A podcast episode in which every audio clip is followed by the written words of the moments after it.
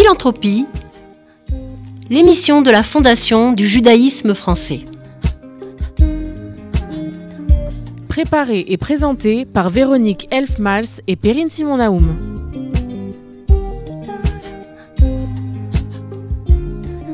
Comme chaque mois, j'ai le plaisir de mettre à l'honneur une de nos 83 fondations abritées par la Fondation du judaïsme français. Il s'agit ce mois-ci, ce mois de Hanouka, de la Fondation Henriette Alphen Schumann qui soutient l'Institut européen des musiques juives.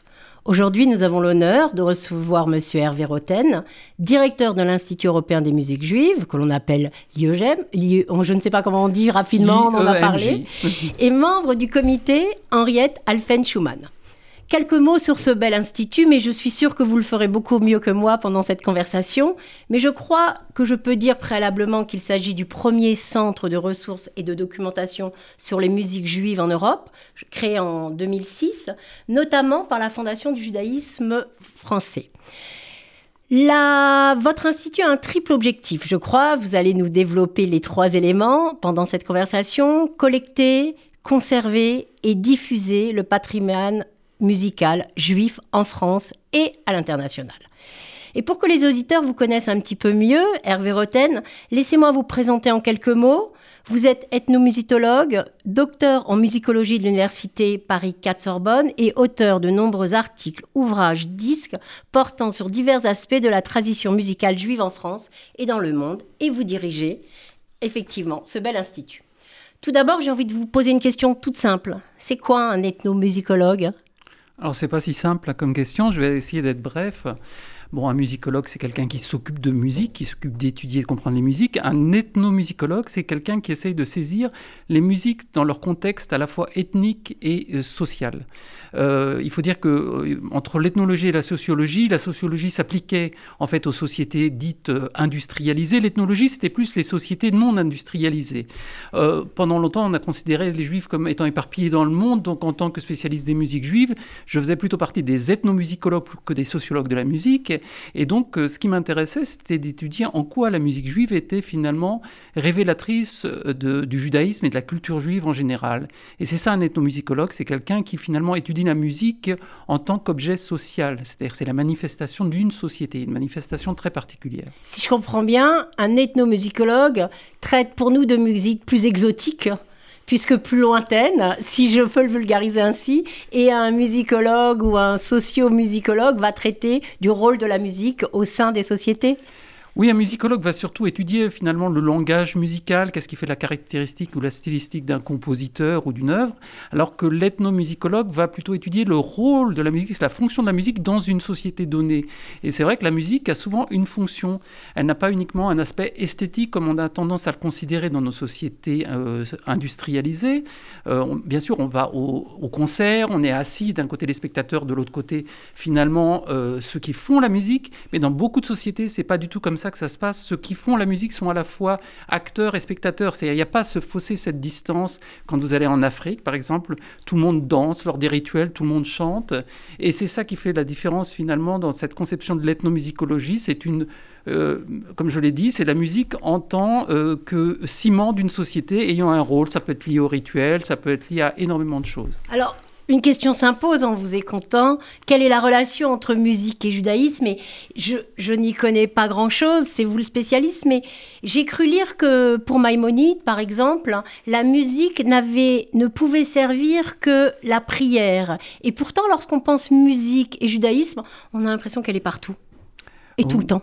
Oui, tout à fait. Mais n'oubliez pas que pendant très longtemps, le judaïsme était un judaïsme euh, normatif, un judaïsme religieux. C'est-à-dire qu'on ne parlait même pas de culture juive, finalement. Il y avait une vie juive qui s'inscrivait dans une pratique religieuse euh, quotidienne.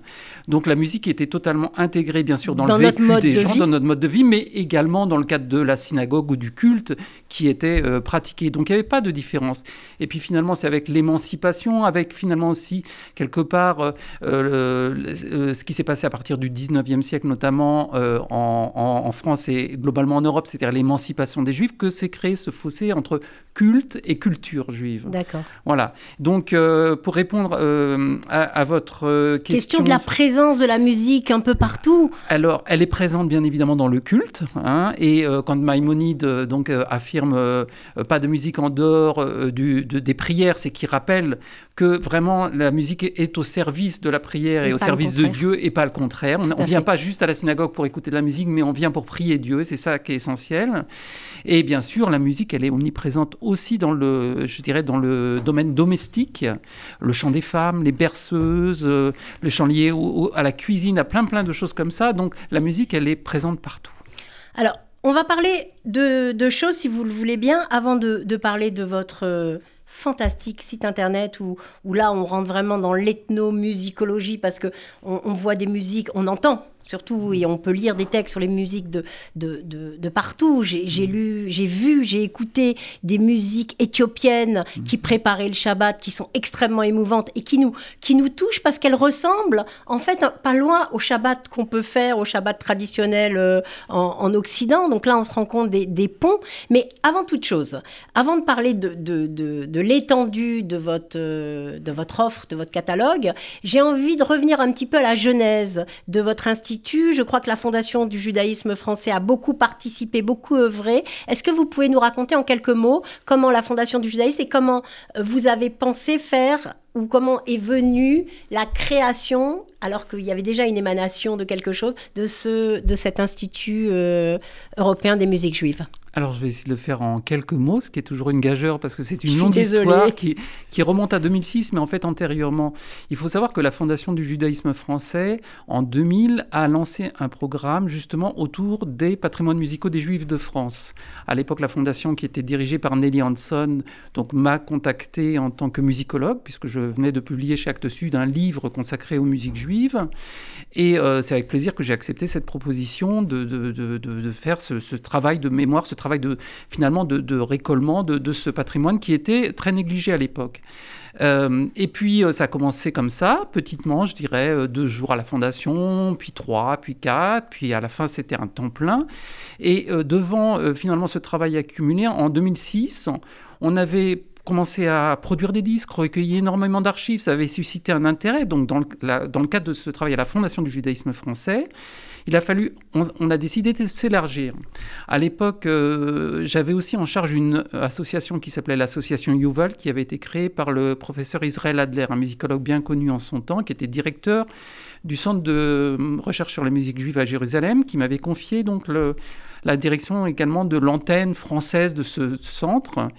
Et euh, je me suis dit, euh, bah, pour une fois, on va essayer de faire quelque chose. C'est-à-dire qu'au lieu qu'il y ait 36 associations qui aient le même objet, on va faire le contraire, c'est-à-dire on va réunir toutes les associations, on va s'asseoir autour d'une table pour que les associations qui travaillent dans le domaine des musiques... chez nous. Voilà, deux juifs, trois avis, bah là c'est exactement pareil, il y a trois synagogues, et encore celui qui fréquente pas l'autre parce qu'il l'aime pas, enfin on connaît toutes les, histoires juives, mais voilà, donc on s'est assis, et puis euh, là-dessus il y a eu...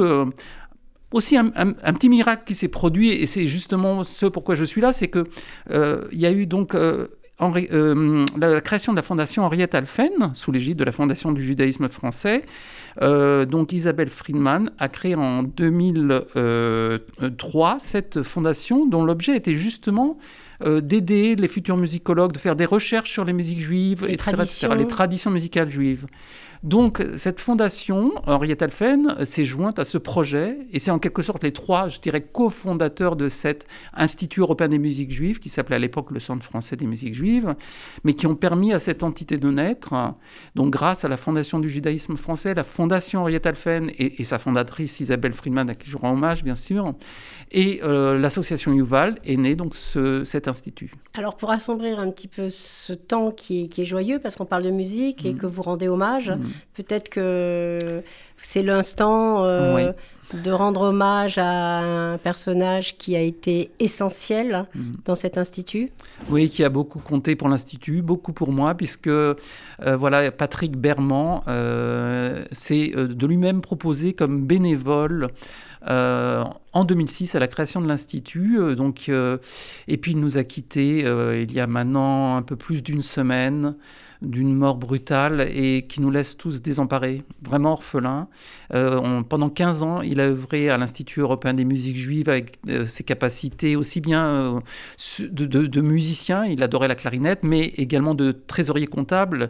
Et vous savez, un comptable, c'est quelqu'un sur qui on peut compter. Et Patrick Bermond, on pouvait toujours compter sur lui. Donc là où il est, on lui rend un hommage, on lui dit mais Patrick, tu nous manques. Et si j'ai lu l'hommage que vous avez fait sur votre site, je crois que c'est quelqu'un de très joyeux. Donc il n'aurait pas voulu que cette émission soit, soit triste. Donc on va continuer à ah, parler musique pour lui rendre hommage. Blague, il serait parti exactement, si on, respecte euh, son esprit. Euh, donc vous nous avez bien expliqué euh, comment est, né cet institut, l'Institut européen des musiques juives. J'ai envie de, de maintenant comprendre quelle est sa vocation sa réelle vocation, et quels sont les outils que vous avez développés, puisque vous le dirigez, pour le rendre euh, complètement européen, parce que je crois savoir qu'il a une, euh, un panorama, il, il, est desservi grâce au réseau euh, dans toute l'Europe. Et donc, expliquez-nous comment vous l'avez pensé, quelles sont ses missions, sa vocation, et quels sont ces outils, ces magnifiques outils que vous, que vous avez créés? Tout à fait.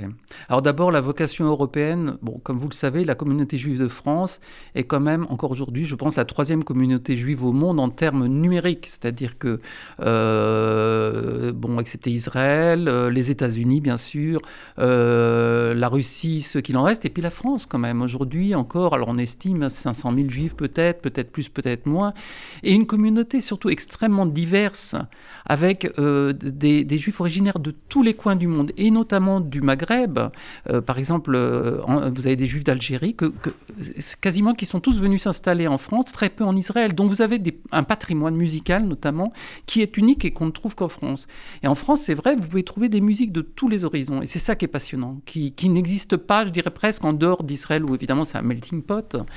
mais voilà, donc très tôt, si vous voulez, l'idée a été de recueillir ce patrimoine musical parce que c'est un patrimoine qui, en fait, euh, est véhiculé uniquement par l'oralité. Pendant très longtemps, on chantait de, tête, de mémoire, rien n'était écrit. Hein. Donc, euh, euh, il a fallu attendre assez tardivement, plutôt le 19e siècle et surtout le 20e, pour commencer à avoir des choses écrites et surtout les enregistrements. Mais avant, transmission orale. Donc, qui dit transmission orale dit que tant que justement la religion est bien transmise, et eh ben, ça marche bien. Mais quand il commence à y avoir une perte de transmission euh, religieuse... C'est là, que vous inter... Et c'est là que vous intervenez par un site, je crois, et par une médiathèque, en fait. Quand je parlais d'outils, j'avais envie que vous nous parliez de, de votre site, de votre médiathèque, et surtout que nous vous fassiez rêver parce que dans ce site, il y a, y, a des, y a des noms qui font rêver. Il y, a, y a de la musique klezmer, il y a de la, y a de la yiddish mama, il y a, y a des berceuses juives, il y a, y, a, y a tout ce qui fait que chacun se retrouve avec des, des, des textes euh, sur Jacques Offenbach, sur euh, Isaac Strauss, quoi, qui sont extraordinaires. Faites-nous rêver un peu et racontez-nous ce qu'on trouve euh, sur ce site. Alors, juste un mot, puisque vous avez parlé de la médiathèque, c'est vrai que l'émission de, de, l'Institut, euh, c'est préservé et c'est diffuser, parce que la préservation pure, c'est pas intéressant. C'est encore garder pour soi et c'est refermer le couvercle sur un patrimoine d'une grande richesse. Donc la préservation, c'est dans la médiathèque, c'est tout le travail qu'on fait sur les archives, c'est le travail qu'on fait quand on va dans les synagogues. 80 000 enregistrements, je crois. Oui, oui oh, je compte plus parce que ça me fatigue trop tellement il y en a, on n'arrive pas à faire face. Mais euh, de plus en plus, et puis surtout aussi euh, euh, plus de 250 000 pages de partitions de musique, dont de très nombreux fonds qui viennent de synagogues, qui datent parfois du du, milieu du 19e siècle, donc des documents qui étaient, euh, j'allais dire, dans un état euh, parfois euh, assez déplorable et que nous avons numérisé. Donc tout, tout, ce patrimoine est sauvegardé, il est consultable sur place. On a un catalogue bien sûr accessible en ligne sur lequel on peut voir des extraits. Vous allez sur notre site, on en rappellera l'adresse plus tard et vous pouvez accéder à ça. Ça, c'est la partie des collections. Mais comme je le disais, ce qui est important, c'est que ce patrimoine ne soit pas mort, ne reste pas mort, sinon notre rôle n'a aucun intérêt. Donc, on a cette côté diffusion valorisation Et le site internet dont vous parlez est là pour ça, puisqu'il permet justement d'accéder à ces ressources. Euh, on présente évidemment nos collections, mais aussi on, écrit ou on présente, des, on se focalise sur certains aspects des musiques juives. Vous l'avez dit sur des berceuses, ou alors sur, sur le rôle des compositeurs juifs au 19e avec Jacques Offenbach, ou sur le Shabbat dans tous les rites. C'est des exemples parmi des milliers. C'est extraordinairement intéressant et hétéroclite. Mmh. Voilà, complètement. Et chaque semaine, on a une lettre d'information, on alimente ce, ce, site chaque semaine, donc c'est un vrai travail de fond. Et euh, l'idée, c'est que justement, ce ne soit pas un site que pour les ethnomusicologues ou les universitaires, mais que ce soit un site pour monsieur tout le monde. Bah, en, qualité de béotienne, je, je me suis régalée parce que c'est très facile d'accès. Ben écoutez, je vous remercie parce qu'on l'a refait, il est en cinq langues, donc n'hésitez pas à venir. Et vous avez des centaines et des centaines d'heures d'écoute libre, de vidéos, enfin énormément de choses. Voilà, donc et quel... alors maintenant on est on va arriver au fêtes de Hanouka, on va arriver à l'aube d'une nouvelle année. Quels sont les, nouveaux projets que vous avez? Quelles sont les, vos conférences? Parce que vous faites aussi des conférences. Quels sont les nouveaux thèmes que, l'on va, que vous allez aborder euh, à, l'aube de cette année 2022 alors il y en a beaucoup, je vais vous en citer quelques-uns parce qu'on ne peut pas tout citer. Euh, alors en termes de conférences et par rapport à Ranouka, euh, là je vais participer à une conférence en ligne parce qu'on travaille beaucoup en partenariat. Donc là ça va être avec l'Alliance israélite universelle, une euh, intervention autour des musiques de Ranouka qui va se faire en, visioconférence. Donc il y aura un lien, je pense que tout le monde pourra y accéder. Donc voilà, à travers la, présentation des musiques de Ranouka, à travers des prières un peu spécifiques. Vous pouvez nous parler de la polka de ben Justement, on en parlera, donc branchez-vous, ça se passera le 1er décembre. Ça sera, je pense, en direct euh, sur le site de l'Alliance, mais on fera, évidemment, on l'annoncera sur le site de, l'Institut européen des musiques juives. Et vous pourrez, je pense, y assister. Euh, donc, je vous le dirai à ce moment-là. Et euh, bien sûr, il y a des tas d'autres projets. Euh, alors, conférences, euh, il y a des conférences grand public. demain soir, je pars sur Bordeaux parce que je fais une formation vendredi matin pour les professeurs de l'Académie de Bordeaux. Donc, ça, c'est plutôt des conférences vous voyez, destinées à un public de professeurs qui vont après voilà, pouvoir en parler à leurs élèves. Il y a toutes des, des journées autour de la culture juive toujours autour de la culture juive, mais de la société juive. Euh, au mois de décembre, il y a la euh, seconde journée des études juives. Et là, on a une session aussi autour musique et musicologie. Ça, ça va se passer, si je ne me trompe pas, vers le 14 décembre. Euh, vous voyez, ça, c'est quelques manifestations, mais il y en a tout le temps. Et puis, bien sûr, on a des concerts, on organise des concerts. Alors, à l'occasion de la sortie de disques, donc le prochain disque, Mélodie hébraïque, volume 2, qui va sortir en janvier 2022, donc incessamment sous peu, avec un duo extraordinaire violoncelle-piano qui va donc nous interpréter, c'est Sarah Yankou et David Bismuth, euh, des morceaux euh, notamment de, des compositeurs de l'école de Saint-Pétersbourg, qui est euh, une école de folkloristes de juifs ont collecté, justement, qui ont fait ce travail de collecte et qui ont composé d'après les morceaux qu'ils ont recueillis à l'époque où il existait encore les shtetl, où, où Hitler n'était pas passé par là, où il y avait encore une vraie vie juive. Et ça, c'est un témoignage assez unique.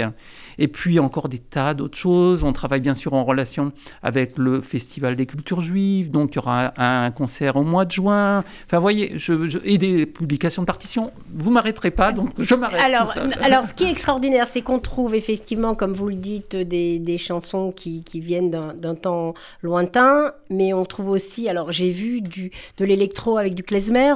Complètement. C'est extraordinaire, quoi. Ça, ça c'est une vraie découverte. Ben, c'est l'objet de, l'objet de ce site, c'est de vous faire découvrir euh, tous les aspects, même les plus inattendus des musiques juives. On n'est pas que dans le passé on est aussi dans ce qui se passe aujourd'hui. Et c'est pour ça d'ailleurs euh, que dans nos collections de disques, on a quatre collections de disques. Hein, euh, il y en a une qui est vraiment patrimoine musicaux des Juifs de France, donc là on est plutôt dans quelque chose de traditionnel et encore. Euh, et puis on a une collection qui s'appelle Découverte parce que ce sont les musiques juives d'aujourd'hui dans leur diversité, dans leur notion de, dans leur volonté de fusionner avec d'autres musiques. Alors par exemple on mélange le klezmer avec la salsa. C'est ce que j'ai vu. Voilà. C'est ça qui, est assez avant-gardiste par rapport à, cette envie de, restituer le patrimoine musical européen. Alors pour finir, euh, Hervé Roten, peut-être que vous avez une petite définition de la philanthropie parce que faire écouter, faire donner l'occasion à tous d'accéder à ça, c'est déjà une générosité. Alors quelle serait votre définition? Alors, ben, la philanthropie, moi je pense que, bon, évidemment, le mot philanthropie, c'est donner, mais c'est au-delà de donner de l'argent, c'est, je pense, surtout donner un sens à sa vie. C'est-à-dire que quelqu'un qui va euh, s'investir en donnant à une œuvre ou à une mission comme celle que s'est donnée l'Institut européen des musiques juives, va faire au-delà de son, don, euh, don de sa personne, don de, son, de ce qu'il a fait dans sa vie et va finalement marquer aussi euh, son passage sur Terre. Donc c'est donner un sens à sa vie pour moi, la philanthropie. Si on suit votre définition, je crois qu'Hervé Roten, vous, vous êtes un vrai grand philanthrope. Merci. Merci, beaucoup pour, euh, pour euh, vos mots. Et maintenant, comme chaque mois, écoutons avec attention la subtile rubrique patrimoniale de Rémi Serrouillat, le directeur financier de la Fondation du judaïsme français. Merci beaucoup. Bonjour Véronique, bonjour Hervé, bonjour à tous. Dans quelques jours, nous célébrerons Hanouka la fête des Lumières. Et parce que durant les fêtes, on se sent toujours un peu plus généreux, c'est le moment idéal pour faire un don et le déduire de ses impôts. Savez-vous, chère Véronique, que c'est en 1954 que les dons aux associations sont devenus déductibles des impôts? Que s'est-il donc passé en 1954 Eh bien, en hiver 54, une vague de froid s'abat sur la France et de nombreux sans-abri meurent dans les rues de Paris. Le monde entier se mobilise, un élan de générosité voit le jour. L'acteur Charlie Chaplin donnera à cette occasion 2 millions de francs d'époque et dira cette phrase rendue célèbre Je ne les donne pas, je les rends. Ils appartiennent aux vagabonds que j'ai été et que j'ai incarnés. Yves Montand, Charles de Gaulle et bien d'autres encore font partie des personnalités qui se mobilisent. Le gouvernement décide alors de créer un mécanisme d'incitation fiscale destiné à encourager le mécénat. Le principe de la déductibilité du don venait de naître. Et depuis cette date, le taux de réduction d'impôt n'a eu de cesse d'évoluer, devenant au fil du temps le plus incitatif d'Europe. Aujourd'hui, un don aux œuvres d'intérêt général est déductible à plus de 66% des impôts. En versant par exemple 3 000 euros à la Fondation du judaïsme français, un donateur pourra agir en faveur de l'éducation, de la culture ou du social en fonction de ses souhaits. Il ne lui coûtera réellement que 1 000 euros, la différence étant financée par l'administration fiscale. Alors, au moment où l'épargne forcée des Français atteint des sommets du fait de la crise sanitaire, profitons de cette fin d'année pour mobiliser cette épargne de circonstances, afin d'agir pour une société plus juste, plus généreuse, et à l'instar de l'immortel Charlot, rendons à l'autre ce qui lui revient. Merci Rémi. À présent, en seconde partie de l'émission, Perrine Simon-Naroum a l'honneur de recevoir ce mois-ci Dominique Schnapper, que l'on ne présente plus, mais qui fait, le hasard fait bien les choses, partie du conseil d'administration de l'Institut européen des musiques juives. Dominique Schnapper, bonjour. Bonjour Perrine. Euh, je vous reçois aujourd'hui pour ce dernier livre que vous publiez euh, chez Odile Jacob, Temps inquiet, réflexion sociologique sur la condition juive. Alors Dominique Schnapper, on vous connaît bien, euh, vous êtes sociologue, vous êtes directrice d'études à l'EHESS, vous êtes ancienne membre du Conseil constitutionnel et vous présidez actuellement le comité des sages de la laïcité au ministère de l'Éducation nationale. Et dans ce, cet ouvrage, qui est donc un recueil euh, d'ensemble d'essais, d'articles euh, sur les juifs, sur le judaïsme, non seulement concernant la France, mais concernant aussi le judaïsme dans d'autres, euh, dans d'autres pays, on trouve finalement réunis sur une trentaine d'années vos réflexions sur les juifs. Et je dirais que ce qui frappe, c'est d'abord les permanences finalement, dans le rapport à la démocratie, dans le rapport à la République, mais aussi la façon très personnelle dont la question juive entre, je dirais, en résonance avec votre évolution et avec votre travail de sociologue. En fait, ce qui est passionnant dans cet ouvrage, c'est la manière dont euh, l'un se rapporte à l'autre. D'un côté, donc, le rapport au judaïsme, et de l'autre l'engagement démocratique, et puis le travail scientifique et l'observation sociologique. Et je crois que euh, on y trouve défini tout au long de ces pages la spécificité du rôle que vous occupez aujourd'hui dans la société nationale, dans le débat public, bien évidemment, mais aussi euh, dans la communauté et le monde juif. Alors je voudrais euh, aujourd'hui très rapidement passer en revue avec vous à la fois, je dirais, les grandes évolutions qui ont marqué le judaïsme depuis une vingtaine d'années, mais aussi le déplacement des équilibres, réfléchir à ce qu'il signifie éventuellement le surgissement même euh, de nouvelles questions, mais aussi la manière dont les Juifs se rapportent à la République, à la nation ou à Israël. Alors ces temps inquiets, évidemment, résonnent, je dirais, en écho avec euh, les Juifs du temps du soupçon, dont parlait Raymond Aron dans De Gaulle, Israël et les Juifs. Qu'est-ce que vous entendez exactement euh, à travers cette expression les temps inquiets? Alors Perrine, c'est pas 30 ans d'articles, c'est 40 ans d'articles. Oh, et donc ça remonte. Non, c'est parce que ça remonte 1982, bon, je sais 81. Non, non c'est simplement pour dire que, que, ça remonte à une période assez ancienne, ce qui donne, euh, je pense, une certaine profondeur euh, historique que j'ai pensé importante. Il y, a peu de, il y a peu de textes sur la situation actuelle. C'est des textes anciens et donc euh, qui, sont, qui sont devenus historiques, même si euh, quelques-uns sont d'ordre historique, mais la plupart d'entre eux sont sociologiques. Mais avec le temps, ils sont devenus d'une certaine façon historiques. Et euh, quand au début des, des, années 80, on est, malgré 67 et 68, on est dans une période où la situation des Juifs est est stabilisé euh, en France, est plutôt épanoui, où ils, ont, ils jouent un rôle, euh, ils jouent un rôle euh, politique qui n'est pas remis en question.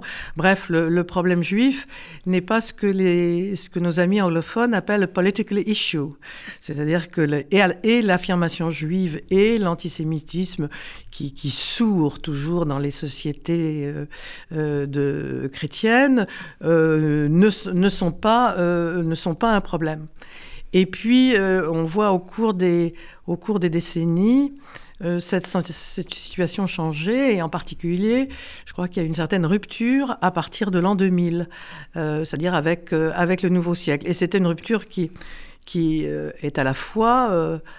tient au monde juif, mais tient surtout au monde en général. C'est-à-dire qu'il y a eu les chiffres de l'antisémitisme qui tout d'un coup deviennent des chiffres politiques et significatifs sont liés à tout un ensemble euh, d'autres phénomènes euh, qui peuvent qui justifient l'inquiétude, l'inquiétude des juifs et l'inquiétude des démocrates. Parce que comme vous l'avez très bien dit, euh, la manière dont, dont je, je, traite des juifs de manière sociologique est en étroit est, une des dimensions d'une réflexion plus large sur la démocratie, ou réciproquement, vous pouvez dire que la démocratie est une des dimensions plus larges de la réflexion sur le, destin juif. Enfin, euh, l'un renvoie à l'autre. Et depuis l'an 2000, on a l'impression que quelque chose s'est vraiment transformé et explique qu'après euh, l'ère du soupçon, euh, introduit en 1967 par le, le discours du général de Gaulle. Aujourd'hui, nous soyons dans, dans l'ère de, l'inquiétude, une inquiétude qui, est à la qui, qui a des, des arguments objectifs chez les juifs et chez tous les démocrates aussi. Oui, donc vous montrez très bien effectivement comment le destin juif euh, est en, quelque sorte euh, annonciateur euh, des problèmes que, connaît, aujourd'hui la, démocratie. C'est un signe qui ne trompe jamais. Les, crises de la démocratie sont toujours annoncées par une crise d'antisémitisme. on, regarde on regarde l'histoire des démocraties, qui est une histoire courte, mais enfin, il y a assez d'éléments pour dire que c'est vraiment le, premier signe auquel on peut repérer un certain délitement de la démocratie. Comment est-ce que vous qualifieriez, euh, je dirais, l'évolution de, ce qu'on appelle un peu grossièrement, évidemment, un peu rapidement, euh, l'évolution de la communauté juive depuis euh, une trentaine ou, une quarantaine d'années? Est-ce que vous diriez plutôt que c'est une communauté qui s'est dispersée ou est-ce que vous pensez que c'est une communauté qui conserve entre elles certaines formes de solidarité? Et en tout cas, quelle forme de solidarité? Est-ce que c'est juste, je dirais, une solidarité d'intérêt ou une solidarité de bienfaisance Ou est-ce que, au contraire, on y viendra Il y a un article où vous réglez son compte, je crois, c'est définitivement à l'idée du vote juif. Euh, euh, je veux dire, cette communauté, comment est-ce que vous la qualifieriez maintenant et comment est-ce qu'elle vous semble avoir évolué? Euh, comme vous savez, je critique souvent le terme de communauté à propos de la communauté juive. Euh, vous avez été prudente. je, pense qu'il y a une population de mhm. traditions et de références juives d'un côté et d'autre part des organisations juives qui sont reconnues en tant que telles euh, dans l'espace public commun de, de, notre pays. Et les deux me coïncident partiellement, mais, pas, totalement. Les organisations sont nécessaires parce que une population qui est non organisée n'a pas d'existence politique dans n'a pas d'existence politique si elle n'a pas une institution commune, mais d'autre part, la population juive déborde de ceux qui sont d'une façon ou d'une autre insérés, insérés dans les organisations. Alors, il me semble qu'il y a eu il y a un, un éclatement il y a toujours eu un éclatement euh, sur ces 40 ans entre d'une part les, organisations reconnues dans l'espace public et d'autre part les, manières d'être les juifs et les, et les différentes formes de, de relations ou d'associations entre des juifs de différentes obédiences. Il me semble que l'éclatement est un petit peu est un petit peu plus grand et qu'on assiste à la fois euh, à des phénomènes de, repli, de tentation de repli identitaire d'une population euh, qui se sent menacée, qui d'ailleurs pense plus à l'ALIA qu'elle ne l'a qu'elle ne l'a jamais fait, qui a en même temps le raidissement de, certaines euh, de certaines organisations, mais en même temps que euh, la condition politique qui est faite aujourd'hui euh, chez les Juifs leur donne quelque chose de commun qui subsiste malgré toutes les différences objectives. On est toujours très frappé par les différences objectives qui séparent les différentes, les différents socialement les différents groupes de juifs et les différentes manières de, d'être juif ou de pratiquer ou de ne pas pratiquer, euh, de ne pas pratiquer le judaïsme. C'est, toujours frappant et le sociologue ne peut pas manquer euh, de, de, le reconnaître. Mais en même temps, il y a ces traits, ces traits communs que sont une conscience politique très forte qu'on retrouve à travers différents, symptômes, euh, parce que les juifs ne peuvent pas se permettre de se désintéresser de la politique. Leur, leur destin dans, le monde chrétien a été tel qu'ils sont d'une certaine façon condamnés à la réflexion sur leurs conditions et, leur, et en particulier euh, sur leurs conditions juives. Et puis le sentiment euh, du danger commun a sans doute aussi renforcé ce sentiment commun qui, qui les unit malgré toutes leurs différences et éventuellement leurs oppositions. Est-ce que c'est ce que vous appelez, Dominique Schnapper, la précarité, en fait, de la, de la condition juive? C'est-à-dire, est-ce qu'il y aurait comme ça ce, trait caractéristique? Euh, qui serait finalement euh, attaché euh, de, tout temps Nous sommes quand même maintenant deux siècles après la Révolution française, même plus de deux siècles. Vous me direz que décidément, je ne sais pas compter. mais deux siècles. voilà. Des grands siècles voilà, d'une certaine façon, euh, quels sont les défis qui euh, aujourd'hui euh, se présentent aux juifs et notamment aux juifs français Est-ce que ce sont toujours les mêmes? C'est-à-dire euh, euh, cette fragilité de la, de la démocratie, cette fragilité de la République, le fait que la démocratie soit un régime de conflit. Euh, est-ce que la question de l'installation d'un islam fondamentaliste en France, évidemment, vient euh, lui donner une tonalité nouvelle. Euh, comment est-ce que vous voyez l'évolution des choses? Bah, la, situation des Juifs n'était pas, n'était pas meilleure avant la démocratie. la démocratie, dans son principe, et quand elle est fidèle à elle-même, ce qu'elle n'est pas toujours, euh, est, protectrice des, populations minoritaires dans, sa définition même. Ce qui est vrai, c'est que la démocratie n'est pas aussi solide que nous souhaiterions qu'elle le soit et que euh, la précarité euh, des juifs suit de très près la fragilité de la démocratie. C'est ce qu'on a euh, dit tout à l'heure. Et a étant donné la force des représentations issues des siècles de christianisme, il faut que la démocratie soit assez forte pour arriver à transcender les sentiments qu'on peut appeler spontanés, euh, d'une partie importante, euh, une partie importante de la population. Et alors, ce qui est très frappant, c'est qu'il y a comme un, recyclage euh, des, termes, des thèmes anciens, c'est-à-dire que les, thèmes religieux sont devenus marginaux dans, dans, les réactions. dans les réactions juives et ils ont été remplacés par les termes par les thèmes socialistes de l'argent ou par les thèmes du pouvoir. bon, il y a un, un, espèce de recyclage permanent qui font que euh, le, destin juif est précaire, tout destin humain est précaire, mais celui des juifs est, particulièrement humain, disons, euh, et donc particulièrement, particulièrement précaire. Et il se renouvelle dans des conditions historiques qui sont différentes. Alors aujourd'hui, on, assiste quand même à, trois courants qui, qui, qui, précarisent euh, la situation.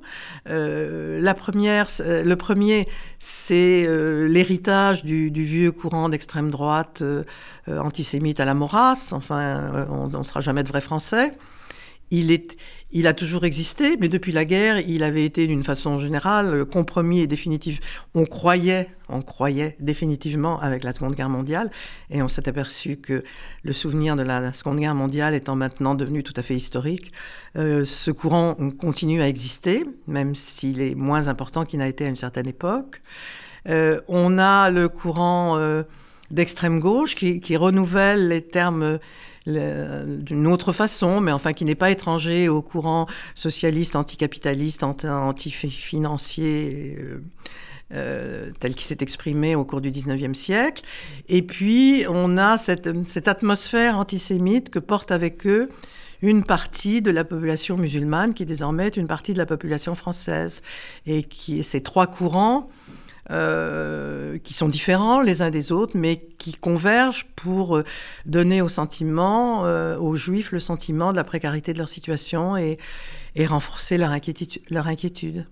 Est-ce que selon vous, ça a un sens, par exemple, de proposer à, ces populations, à ces populations musulmanes le type d'intégration, d'émancipation institutionnelle qui a été celui des juifs dans l'histoire de la, de la démocratie française Bien sûr, ça a un sens. Et tout ce que nous pouvons faire, c'est de leur expliquer que c'est de, de leur montrer parce que nous sommes, qu'on peut à la fois être juif et citoyen français, et qu'on peut aussi être musulman et citoyen français.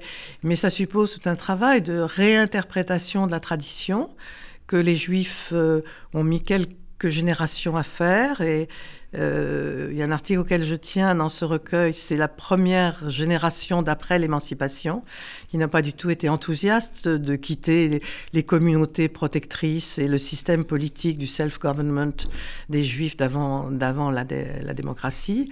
Et donc il y, a, tout un travail de, de réinterprétation de la tradition en termes spirituels, intellectuels, culturels, et non plus politiques.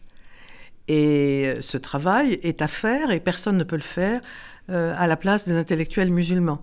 Il y a un certain nombre de traits des cultures musulmanes dont il faut expliquer qu'elles euh, ne sont pas du Coran, qu'elles sont des sociétés musulmanes, mais qu'elles ne, sont pas de l'islam dans, sa forme spirituelle. Alors quelques-uns s'y emploient, mais pour l'instant, on sent qu'il y, a du travail.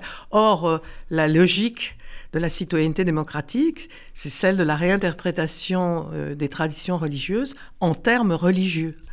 Et euh, c'est ce que les juifs ont fait dans leur grande, dans leur grande majorité. Encore que 200 euh, ans après l'émancipation, il y a eu quand même beaucoup de discussions dans le monde juif sur ce sujet et beaucoup de critiques sur l'émancipation. Il reste dans le monde juif des critiques de l'émancipation comme ayant été un instrument par lequel on a limité la dimension du judaïsme. Mhm. Alors, autre article que vous publiez dans ce, recueil, donc euh, Les temps inquiets, euh, Dominique Schnapper, celui sur le vote juif. effectivement, c'est une thématique qu'on voit euh, ressurgir à l'occasion des présidentielles. Oui, alors l'enquête, le, le, travail a été fait à propos des élections de 81, 82, 83, puisque l'article est de 83, mais je crois que la démonstration vaut d'une façon générale, et euh, la plupart des responsables politiques des organisations juives l'ont compris, car ils ne font plus appel au vote juif. Il y a eu un appel au vote juif contre euh, Giscard d'Estaing en 81, et depuis, plus personne n'en a parlé, parce qu'on a compris qu'il n'y avait pas ce qu'on peut appeler un, monde, un vote juif, et que dans ce cas-là, il valait mieux euh, ne pas invoquer un mythe de plus ou un complot de plus, parce que c'était une, au fond la, croyance dans le vote juif, c'était d'une part l'influence des États-Unis et d'autre part l'idée du complot, hein, le, complot juif. Hein. et en plus, ils font les élections. Donc euh, là, on, a vraiment, je crois, une démonstration rationnelle que ça n'existe pas, en tout cas en France. Alors, je voudrais, dans le, temps qui nous reste, euh, quitter un peu euh, le domaine de la sociologie et quitter peut-être un peu le contenu des, des articles pour que vous nous livriez un sentiment personnel. alors je sais que c'est quelque chose dont vous n'êtes pas friande, mais, mais je voudrais savoir comment vous avez travaillé en fait toute votre vie avec, euh, avec le judaïsme. C'est-à-dire comment vous l'avez considéré à la fois comme un élément de votre biographie personnelle, mais aussi quelque chose euh, qui incitait et, qui permettait peut-être euh, une certaine prise de distance, c'est-à-dire de, de, de sentir le poids de la condition historique de l'individu et en même temps d'une certaine façon de chercher à la dépasser euh, pour un, vers un horizon régulateur qui était euh, euh, la raison, la recherche, la relation à l'autre. Enfin, comment est-ce que Dominique Schnapper vit son judaïsme? Je sais que je m'aventure sur des terres qui ne me sont pas habituelles. Absolument, mais, mais, mais je voudrais que vous nous le disiez. Vous, vous remarquerez que la sociologie a été fondée en France par des juifs. Et c'est absolument pas par hasard. Toute la génération des fondateurs est, formée par des juifs. La génération suivante, les juifs sont très nombreux. Euh, Friedman, Aron. Ensuite, ça a été fini. Donc, euh, la sociologie est une façon à la fois euh, d'en être et de ne pas en être tout à fait, de ne pas tout à fait coller avec son, avec son identité sociale et d'essayer euh, de prendre une certaine, objectivation euh, vis-à-vis de sa propre condition sociale. Donc j'ai toujours essayé dans mon travail euh, d'être aussi objectif que possible, mais je ne prétends pas à l'objectivité absolue. Nous savons d'ailleurs que ça n'existe pas. J'y crois comme, comme à un effort, comme à une exigence, comme à une ambition, comme un horizon et euh, j'ai essayé, j'ai essayé de le pratiquer. Cela dit, pour, euh, pour une sociologue, euh, le cas juif est un cas d'une certaine façon fascinant parce que pourquoi? Pourquoi ce destin particulier en positif et en négatif? Et euh, je connais un grand sociologue qui m'a dit euh, euh, jamais je ne pourrais écrire sur ce sujet parce que lui-même n'était pas juif. Et mais c'est le grand sujet de la sociologie. Et les non-juifs, avec un trait d'union, n'osent pas l'aborder en sociologue. Et en plus, les juifs n'aiment pas beaucoup qu'on aborde le problème juif en, termes de, sociologue. Ils aiment qu'on l'apporte qu'on l'aborde en termes d'identité. C'est ce que vous êtes en train d'essayer de me faire faire. Et donc, euh, euh, je, et je réponds euh, par le, projet intellectuel sans, sans, ignorer ou sans négliger le fait que le projet intellectuel est évidemment lié à un héritage et à un mariage qui ne sont pas le fait du hasard, mais qui font partie de mon identité. Oui, alors j'essaierai de vous pousser un petit peu plus loin dans vos retranchements. C'est pas seulement un héritage et un mariage. Je veux dire, c'est un engagement que vous avez quand même depuis de nombreuses années. Vous êtes l'une des grandes voix du judaïsme français, à votre corps défendant peut-être parce que euh, vous ne recherchez pas les honneurs euh, ni à vous mettre en avant, mais le fait est là. Et donc, ce, vous rejoignez le judaïsme et vous vous est-ce que vous vous inscrivez aussi dans le judaïsme à travers ce combat pour la liberté, pour la laïcité, euh, pour la démocratie, qui est le vôtre tous les jours hein? Je rappelle que vous présidez donc ce comité des sages de la laïcité au ministère euh, de l'Éducation nationale. Et donc là, c'est un travail quotidien, j'imagine. C'est un gros travail, oui. Euh, je ne crois pas que je, ne pense pas être l'une des, grandes voix du judaïsme, sinon dans, dans l'image amicale que vous vous faites de moi. Euh, mais euh, je n'ai pas de problème à avoir un engagement politique qui soit cohérent, puisque dans, dans ma conception même, le, le combat, le combat politique pour la démocratie, sur lequel, sur lequel débouche euh, mes travaux et dont je ne refuse pas, quand on me le demande, d'intervenir euh, concrètement, est lié euh, au travail ou à la réflexion, disons, sur la condition juive. Il n'y a pour moi pas de problème, puisque d'une certaine façon, le combat est le même et que on ne combat bien pour la condition juive qu'en pensant, qu'en combattant pour la démocratie. Et, si je puis dire réciproquement, et la démocratie, si elle ne respecte pas la condition juive, n'est pas la démocratie. Donc, euh, c'est une chance, d'une certaine façon, d'avoir le sentiment qu'il y, y a une unité à la fois dans son analyse et dans ses formes particulières d'engagement. Alors peut-être dernière question, euh, Dominique Schnapper, euh, qui nous ramène donc à ce, qui nous ramène à ce recueil d'essais euh, temps inquiets. quel avenir pour le judaïsme en France? Est-ce que nous ne vivons pas, est-ce que vous ne vivez pas à nouveau une période de déchirement? De déchirement intellectuel, non, mais d'inquiétude sur l'avenir, oui. il faut un peu sortir du, cas français et regarder le monde. Euh, la démocratie euh, est en train de se donne des signes de décomposition aux États-Unis. Depuis 1945, nous vivons sous la protection euh, des Américains et, nous avons le sentiment, je crois juste, que nous n'avons plus cette protection. Nous avons l'attaque de l'islamisme radical, de Poutine, d'Erdogan et de la Chine. Et donc le monde de la démocratie, même à l'intérieur de l'Europe, l'Europe de l'Est, à une conception, euh, disons, problématique des pratiques démocratiques. Et donc le monde de la démocratie se rétrécit. Il est, il est à la fois, il tente beaucoup de gens, parce qu'enfin, les, ces, migrations euh, euh, douloureuses, c'est tout de même vers, vers nos pays, ce qui signifie quelque chose que personne, ne, que personne ne remarque. Mais en même temps, nous sommes très assiégés. Et donc, je pense que l'inquiétude des Juifs, qui est, doit, et qui est en même temps l'inquiétude des démocrates, euh, elle est justifiée et je la partage pleinement. Bien, bah merci beaucoup. Donc, je renvoie à votre dernier ouvrage, Dominique Schnapper, Temps inquiets, réflexion sociologique sur la condition juive. Et je vous remercie finalement d'avoir fait ce que vous faites euh, très rarement, euh, d'avoir livré une toute petite part de vous-même. Merci. Merci, Perrine. C'était Philanthropie, l'émission de la Fondation du judaïsme français.